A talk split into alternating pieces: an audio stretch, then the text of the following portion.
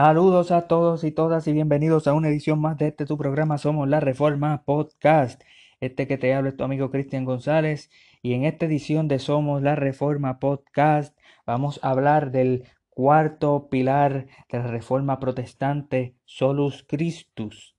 Y en episodios anteriores ya hemos cubierto sola escritura, hemos cubierto sola gratia, hemos cubierto sola fide y en este momento vamos a cubrir solus Christus, significa solo en Cristo. Y vamos a hablar del por qué es importante, del por qué es importante, ¿verdad? Este principio eh, de solus Christus, porque como habíamos hablado en episodios anteriores, la iglesia, eh, históricamente, la iglesia ha creído en la escritura. La iglesia ha creído que la salvación es por la gracia de Dios. La iglesia ha creído que la salvación es mediante la fe. La iglesia ha creído que la salvación es en Cristo. La iglesia ha creído que la gloria en la salvación y en todas las cosas se le debe a Dios. Pero no se ha cualificado eso como un solo como que no, la iglesia cree en sola escritura, la iglesia cree que la salvación es solo por gracia, la, la, iglesia cree que la justificación es solo por la fe, la iglesia cree que, que, que, la que la salvación es solo mediante un solo mediador que es Jesucristo y la iglesia cree que, que, que a solo a Dios, solo a Dios se le debe de dar la gloria.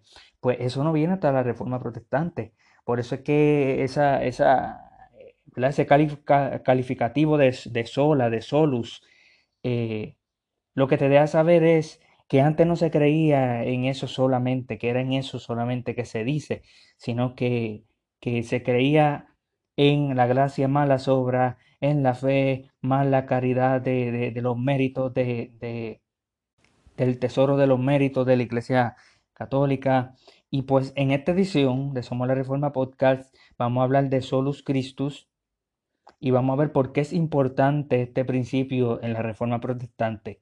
La expresión latina solus Christus, que significa en español solo Cristo, es una de las cinco solas que resume la creencia básica de los reformadores protestantes. Significa que la salvación es a través de solo Cristo y que Cristo, Jesucristo, es el único mediador entre Dios y el hombre. En la teología evangélica todo se trata de Cristo, todo se trata acerca de su persona dos naturalezas y su obra y sus tres oficios. No se, no se trata acerca de nosotros, no se trata acerca de la realización de nuestros sueños o de sacar el campeón dentro de nosotros, no, nada de eso tiene que ver, no. Todo se trata acerca de Jesucristo. Solo Cristo rechaza todo sistema humanista, todo sistema antropocéntrico, todo sistema que sea contrario a Cristo. El Evangelio por naturaleza es cristocéntrico. ¿Por qué? Porque se trata de dar la buena nueva, diciendo que Jesucristo, la segunda persona de la Trinidad, tomó carne, habitó entre nosotros, vimos su gloria como gloria de un unigénito del Padre, lleno de gracia y de verdad, y que se entregó, vivió una vida perfecta y se entregó en la cruz del Calvario por nuestros pecados sea que el Evangelio es altamente cristocéntrico, es cristocéntrico. Sin embargo, ¿por qué decimos solo Cristo que solamente Jesucristo es el mediador? Porque a través de la historia, la Iglesia Católica ha presentado cosas que son diferentes a esto. Eh, no hay manera de negarlo. Cuando nosotros vamos a la historia, nosotros tenemos entendimiento de que hubo diferentes desarrollos eh, doctrinales en la Iglesia católica. Por ejemplo, en el año 381 se comenzó el culto a María eh, a organizarse un poco. En el 593 se introdujo la doctrina del purgatorio. Ya eso es una amenaza. Ah, esas dos doctrinas son una amenaza para Cristo, para solo Cristo. En el 608 comienza el papado. Eh, en el 787 el culto a los ángeles y a la reliquia en el 1000 la canonización de los santos, en el 1100 los cultos a los santos y a los ángeles, eh, también en, el 1100 alrededor de ese tiempo hubo sacrificio de las misas, la, la paga por las misas en el 1123, el celibato del sacerdocio era obligatorio, en el 1160 los, los, aparecen los siete sacramentos, en el 1190 eh, se, comienza la venta de la indulgencia. En el 1215 comienza la doctrina de transubstanciación. Eh, también la confesión auricular para de, la declaración del artículo de la fe. En el 1229 la prohibición de que los laicos puedan leer la Biblia. En, en el 1303 no hay salvación fuera de la Iglesia Católica Apostólica Romana. En el 1439 el purgatorio es declarado artículo de la fe. En el 1546 la, tradición tiene la misma autoridad que la Biblia, se establece eso, es el Concilio de Trento. En el 1854 la Inmaculada Concepción de María, mira todo lo que se tarda para, para poner ello eso ahí. Pero mira, lo ponen. En el 1870 la infabilidad del Papa al hablar es catedra, o sea que hasta el 1870 nada de lo que habló el Papa es infalible, pero ellos dirían que sí, obviamente. En el 1950 es cuando establecen la asunción de María. Así que todas estas doctrinas son una amenaza para el principio Solus Cristo, el principio que comenzamos a discutir. Y es porque la Iglesia Católica ha doblado las rodillas a Baal, porque la Iglesia Católica se ha rendido en, eh, y abandonado el Evangelio. Así que, ¿cuál es el lugar que los católicos le dan a la Virgen María y que le quita la gloria a nuestro Señor Jesucristo? Bueno, se le ha asignado a la Virgen María un lugar intermedio, intermedio entre los santos y Dios, como la principal entre los santos y la Madre de Dios, culto y perdulia. Se enseña que María es la Madre de Dios, Reina del cielo, abogada nuestra, nacida milagrosamente por la Inmaculada Concepción, siempre virgen sin mancha de pecado original, defensora de, de nuestra defensora nuestra ante su Hijo, esposa de Dios, mediadora de toda la gracia, corredentora de la humanidad y madre de la Iglesia. Después de su muerte resucitó y Dios la llevó corporalmente al cielo para ser la reina de hombres y ángeles. Eso es básicamente lo que creen los católicos. Pero ninguno de los apóstoles ni los padres primitivos de la iglesia dijeron nada de esto. Estas, enseñanzas surgieron, eh, surgieron estas enseñanzas de la amalgama de religiones que empezó bajo Constantino. Se inventaron para que María llegara a ser reina del cielo. Algunos de los grandes hombres de la iglesia, tales como Nestorio y Anastasio, las combatieron vigorosamente, pero las creencias persistieron como la tradición, como tradición de la Iglesia. Entonces en el 1854 se aprobó como dogma oficial la doctrina de la Inmaculada Concepción de María y en el 1950 se comenzó a, promulgar y se estableció como dogma la doctrina de la Asunción. Aunque estas doctrinas se debatieron en la Iglesia por milenio y medio, por un milenio y medio, antes de su aceptación oficial, desde el momento de hacer la dogma, se aceptaron su aceptación ha sido obligada para todo católico. Todo católico tiene que creer esto obligatoriamente. ¿Y cómo pudiera María ser madre de Dios? Nuestro Señor Jesucristo es Dios y, es Dios hecho carne. Esa es la respuesta. ¿Cómo María puede ser madre de Dios? se, trata de ser el Señor Jesucristo. El foco, el lente de la historia en, en los primeros siglos cuando se le llamaba María la Teotocos, no era centrado en María, era centrado en, en quien estaba dentro de María, era centrado en Jesucristo, que era Dios que, estaba diciendo Jesucristo es Dios. Jesucristo era Dios cuando estaba en el vientre. Jesucristo era Dios cuando salió del vientre. Jesucristo es Dios. El que está adentro de María es Dios. Por eso es que se llamaba María la Teotocos, la que carga, la portadora de Dios. Por eso es que Jesucristo, eh, María se le puede llamar la Madre de Dios. Pero ellos pues confunden esto. La Virgen María, bienaventurada entre todas las mujeres, fue escogida por Dios para ser la madre de la naturaleza humana, de, la naturaleza humana de Cristo. Fue madre de su cuerpo físico, pero no pudo ser madre de la deidad. Cristo, la segunda persona de la Santísima Trinidad, es eterno, como Dios siempre ha existido. No es lógico hablar de María como la Madre de Dios de, de una manera de que, de que, es Madre de la Deidad. Colosenses 1.16, Juan 1, 1 al 3, 8, 57 y 58 hablan de la persistencia de Cristo y prueban que nadie puede ser madre de su deidad. Muchos dirigentes protestantes enérgicamente enérgicamente el empleo de este título, diciendo que era incorrecto, pero por fin se dio su aprobación oficial de su uso. La doctrina de la Inmaculada Concepción enseña que María fue concebida sin pecado y nació sin mancha de pecado original, pero la Biblia no enseña esto. La propia María ni siquiera lo creía porque ella menciona en Lucas 1.47 a su Señor y Salvador la necesidad de la doctrina del señorío, la necesidad de la doctrina de la salvación es necesario para entender por qué Jesucristo habla, porque, perdón, por qué María habla ante el ángel eh, del Señor y de su Salvador en Lucas 1.47. No enseñó esta doctrina hasta más de 200 años después de su muerte y se demoró hasta el 1054 para aceptarlo como dogma. Así que esa doctrina no es bíblica. Se enseña que María fue siempre virgen. Josué su esposo lo era solo de nombre para ser su protector. Los llamados hermanos de Jesús eran primos hermanos, pues María no tuvo otro hijo. Eso es lo que ellos creen. Pero cuando nosotros vamos a la escritura encontramos algo totalmente diferente. Para los evangélicos es de poca importancia si María tuvo o no otros hijos. Para algunos de los evangélicos, sin embargo, no deshonramos a María al creer lo que parece indicar la Biblia, que, que ella tuvo otros hijos. La Biblia enseña que el matrimonio es honroso. Hebreos 13:4 es honroso. Es algo bueno. Cuando Dios creó al hombre y, a su semejanza creó a Eva y, y, Dios dijo, esto es bueno, esto es bueno. No es bueno que el hombre esté solo. No es bueno, no es bueno que el hombre esté solo es bueno que estés acompañado. Mateo 1, 24 y 25 parece enseñar claramente que después del nacimiento de Jesús, José y María llevaron la vida normal de cualquier matrimonio. Él la conoció a ella.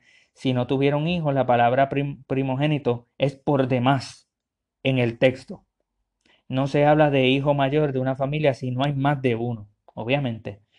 Mateo 12, 46 habla de los hermanos de Jesús. En Mateo 13, 55 y 56 el pueblo da los nombres de sus cuatro hermanos varones.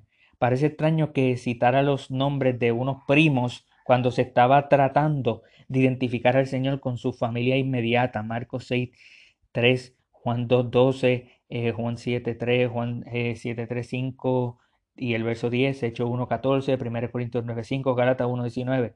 La mención de los hermanos de Cristo es en compañía de María nos fortalece en la creencia de que eran los hijos de ella y no sus sobrinos. Marcos 3, 31 y 32. También se presenta María, ellos presentan como la mediadora para la humanidad. En el Ave María se reza, Santa María, Madre de Dios, ruega por nosotros los pecadores, ahora y en la hora de nuestra muerte. Amén. En el rosario ellos rezan esto.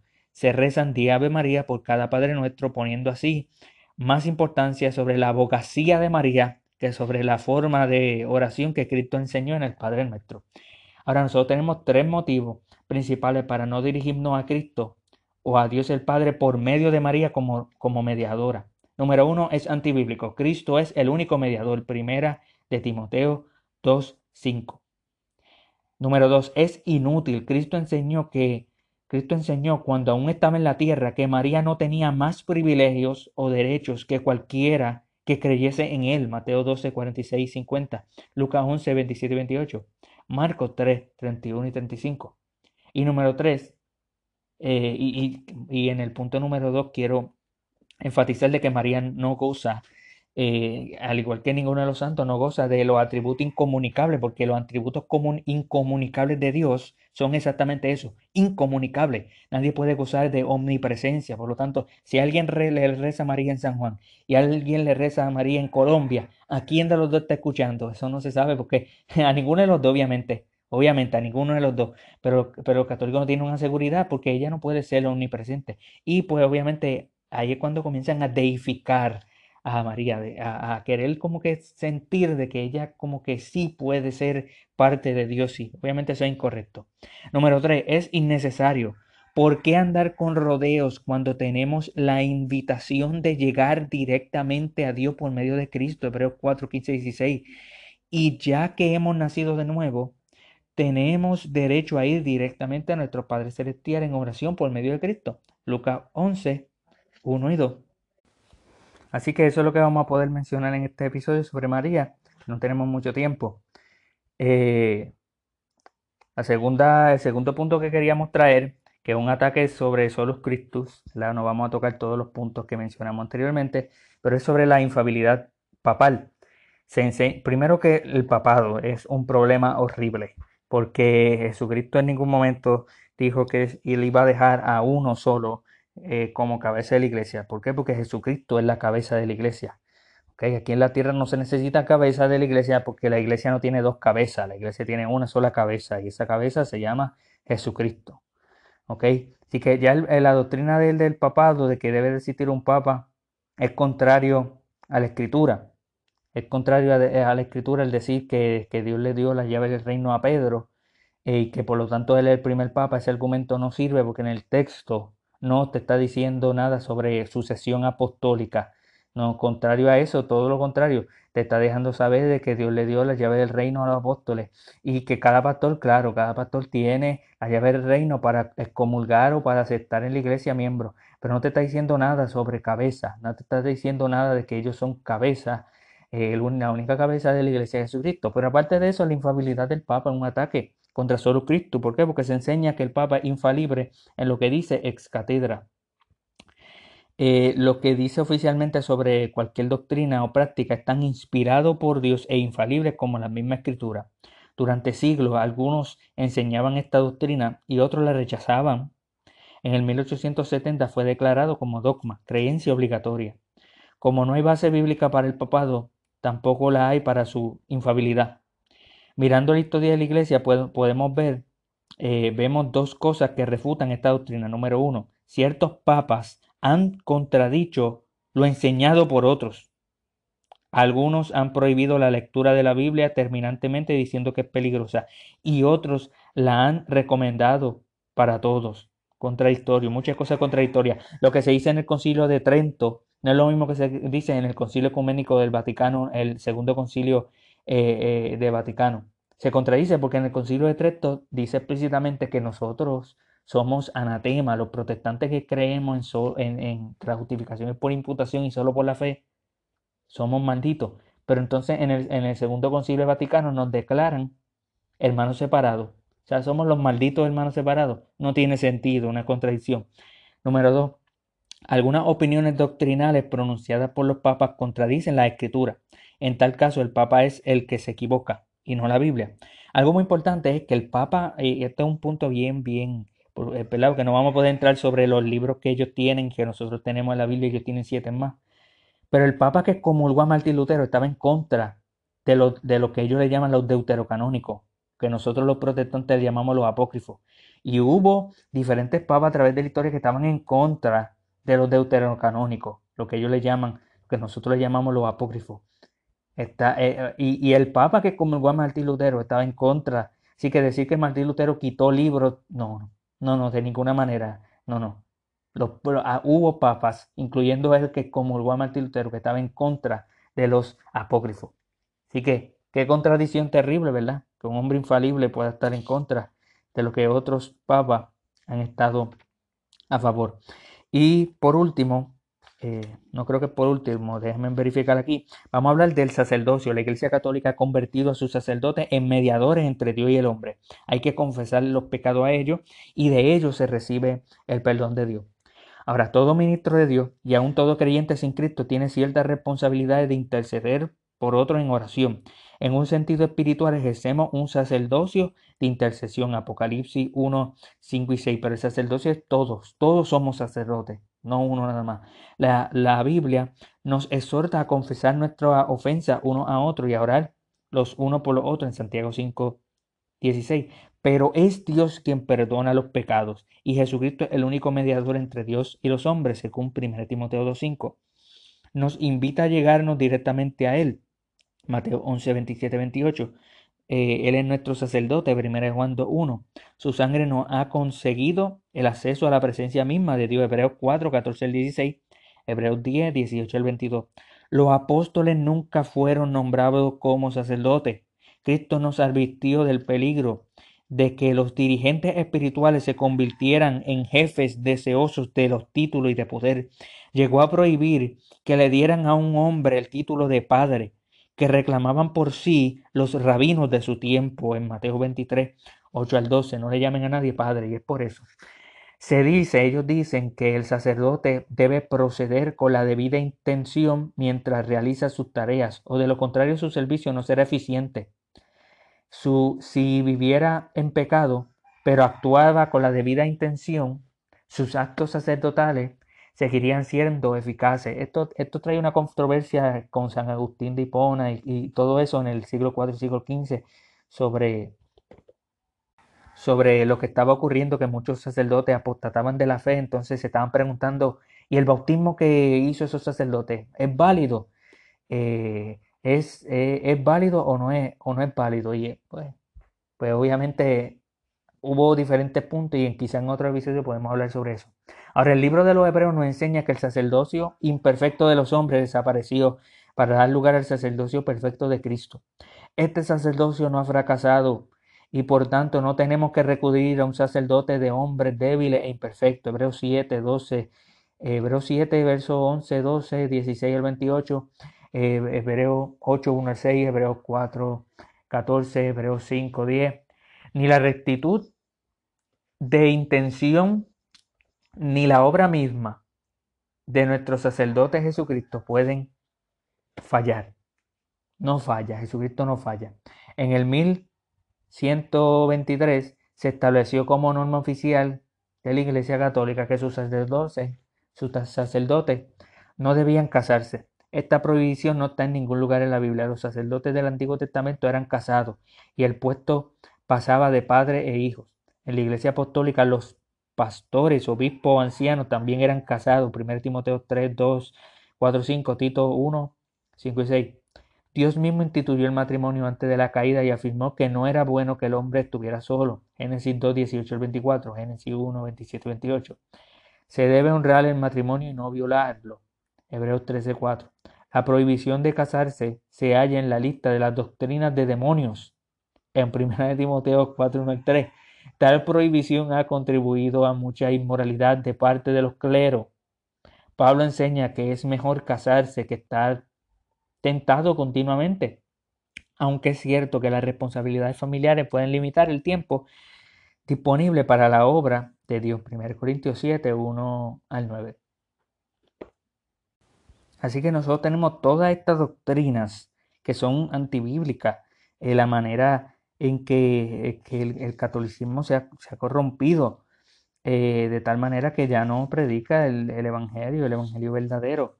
Eh, y, podemos estar aquí un montón de tiempo más de ver cómo otras doctrinas de las que hemos mencionado, ¿verdad?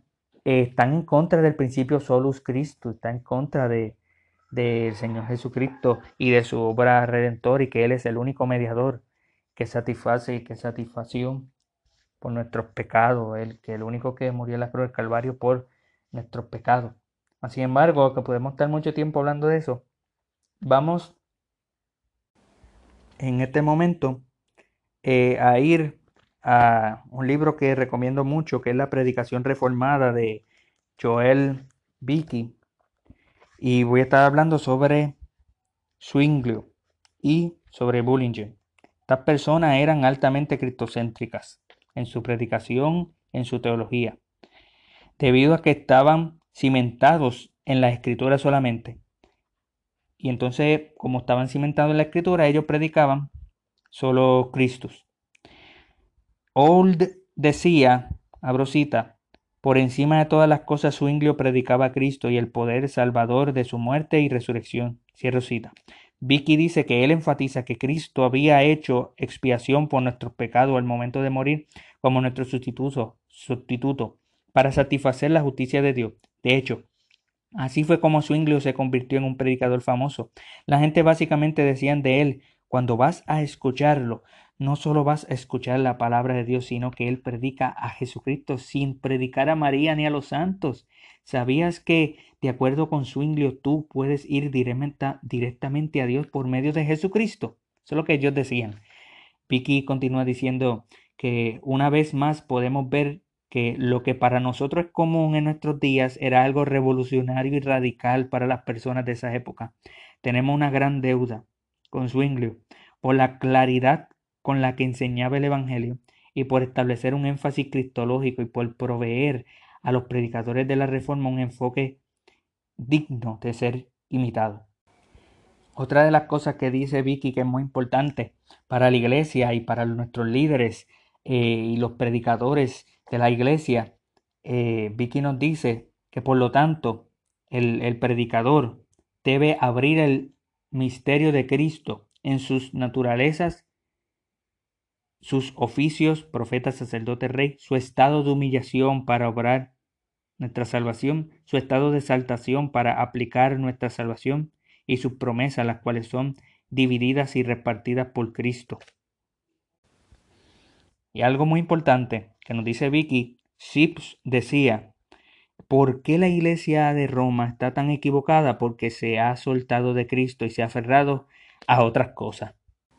Así que una de las cosas que Vicky eh, recomienda muy importante para toda iglesia y para todo pastor, eh, ministro y predicador es que su predicación debe ser bien cristológica y, y la cristología del predicador debe ser robusta y sistemática. Vicky nos dice que predicar a Cristo no nos lleva a producir sermones repetitivos y predecibles, siempre y cuando abracemos la riqueza de Cristo revelada en la Escritura. Aquí es donde la teología sistemática reformada nos ayuda a desarrollar la categoría bíblica de la obra de Cristo, ya que ésta traza la misión de Cristo a través de su humillación, su encarnación y su vida aquí en la tierra, su exaltación que ocurre en la resurrección y la ascensión, nos muestra cómo es, cómo Cristo es el profeta que habla la verdad e ilumina los corazones, el sacerdote que se ofreció a sí mismo como sacrificio expiatorio y ahora intercede ante Dios por nosotros. Y el rey, Cristo es el rey que conquista a todos, nuestros sus enemigos y gobierna en justicia. Y también nos presenta el Evangelio cristocéntrico con dos estados de Cristo eh, y, y tres oficios y al menos dos funciones por oficio. Así que dos naturalezas, tres oficios y al menos dos funciones por oficio. Y Vicky dice que tenemos varias dimensiones de la obra de Cristo. Esto no solo nos permite predicar a Cristo desde diferentes pasajes de la Escritura, también nos permite ver que cada vez que la Escritura expone y aborda las necesidades de la humanidad, Cristo es la respuesta. Vicky continúa diciendo que si nosotros solo vemos a Cristo como un sacerdote que ofrece sacrificios, por crucial que sea eso, podemos ¿Cómo podemos predicar acerca de las poderosas conquistas del rey, como en el caso de la contienda entre David y Goliat, o acerca de la sabiduría autoritativa del profeta, tal como se expresa en Proverbios y Eclesiastés? ¿Cómo podemos hacer eso?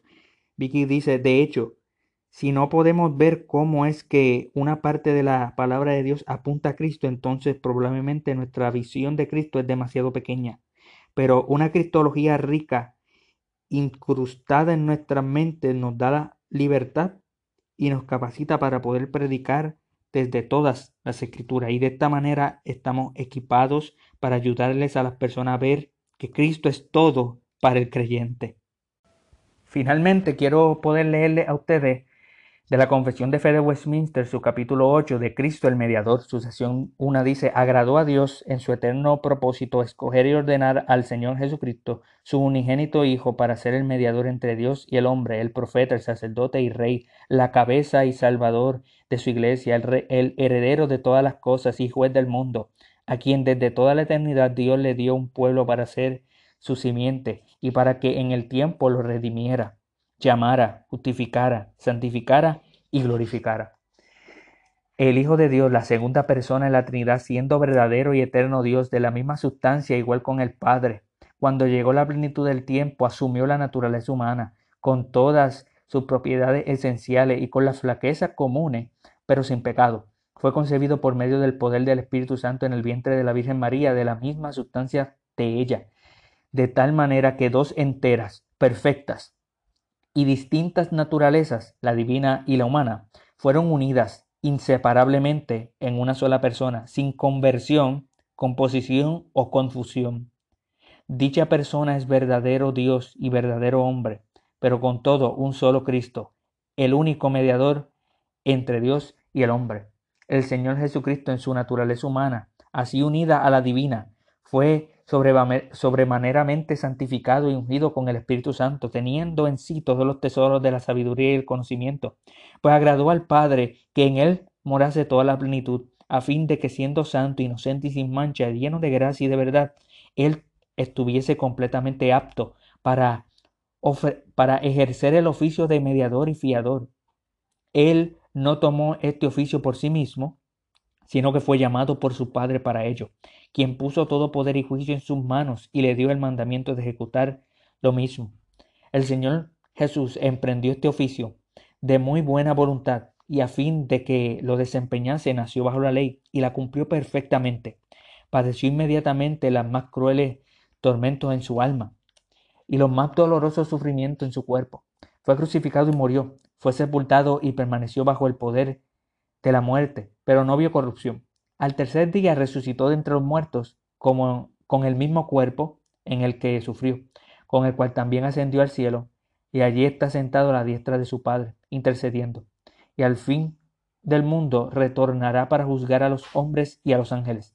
El Señor Jesús, por su perfecta obediencia y sacrificio de sí mismo, el cual ofreció a Dios una sola vez por eterno, por el eterno Espíritu, ha satisfecho completamente la justicia de su Padre y ha comprado para todos aquellos que el Padre le había dado no solo la reconciliación, sino también una herencia eterna en el reino de los cielos. Aunque la obra de redención no fue realmente efectuada por Cristo, sino hasta después de su encarnación, sin embargo, la virtud la eficacia y los beneficios de ella fueron comunicados a los elegidos en todas las épocas sucesivamente desde el comienzo del mundo, en y por aquellas promesas, tipos y sacrificios en los cuales Cristo fue revelado y, y dado a entender como la simiente de la mujer que, habría, que había de aplastar la cabeza de la serpiente, y como el cordero inmolado desde el principio del mundo, siendo el mismo ayer hoy, por los siglos y por los siglos de los siglos. En la obra de mediación, Cristo actúa según ambas naturalezas, haciendo por medio de cada naturaleza lo que es propio de cada una. Sin embargo, en razón de la unidad de la persona, aquello que es propio de su naturaleza, algunas veces en la escritura se le atribuye a la persona, denominada por la otra naturaleza. Esto es muy importante porque Calvino en lo instituto habla sobre eso y, y muy importante eso. Continúa en la sección, en la última sección 8, dice, Cristo aplica y comunica la redención cierta y eficazmente a todos aquellos para quienes la ha comprado, intercediendo por ellos y revelándoles los misterios de la salvación, en y por la palabra, persuadiéndolos eficazmente por medio de su espíritu para creer y obedecer, y gobernando sus corazones por medio de su palabra y de su espíritu, venciendo a todos sus enemigos por medio de su gran poder y sabiduría, de tal manera y forma que concuerdan con su, con su maravillosa e inescrutable dispensación. Amén. Esa es la doctrina, amado, de, de, Cristo, el mediador. Esa es la doctrina de Solus Cristo y debemos de defender esa doctrina que nos dice la Escritura. Y si usted va a la confesión de fe de Westminster, todos los versos que nos dan y usted puede hacer el exégesis apropiado, se va a dar cuenta que lo que dice la confesión eh, no erra en eso. Eh, tiene mucha razón al proclamar a Cristo como el único mediador entre Dios y los hombres. Así que solos Cristos es una doctrina central y la doctrina central en el Evangelio. Así que gracias por haber escuchado una edición más de Somos la Reforma Podcast. Hasta la próxima.